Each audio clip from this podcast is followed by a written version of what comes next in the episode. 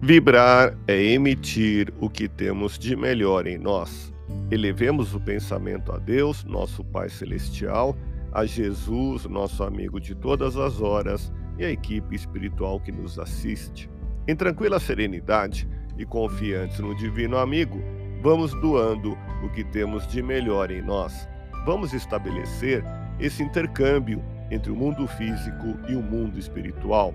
Que tenhamos, nesse momento, as bênçãos dos espíritos superiores que nos influem, que nos inspiram, que nos ajudam em nossa tarefa de amparar as dores alheias, que possamos, eu e você, pensarmos na construção de um mundo melhor e nessa integração sentir muito bem em estarmos juntos.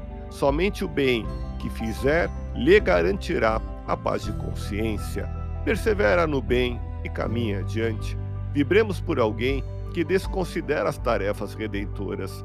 Rejeite pensamentos de desânimo, pessimismo ou abandono de tarefas. Não ceda à tentação de se juntar àqueles que se preocupam apenas em desfrutar bons momentos na vida. Não menospreze a cruz do dever que lhe redime. O mundo está cheio da luz divina. Olhe tudo com olhos de bondade e alegria. Deus te abençoe e te faça feliz. Que Jesus seja louvado.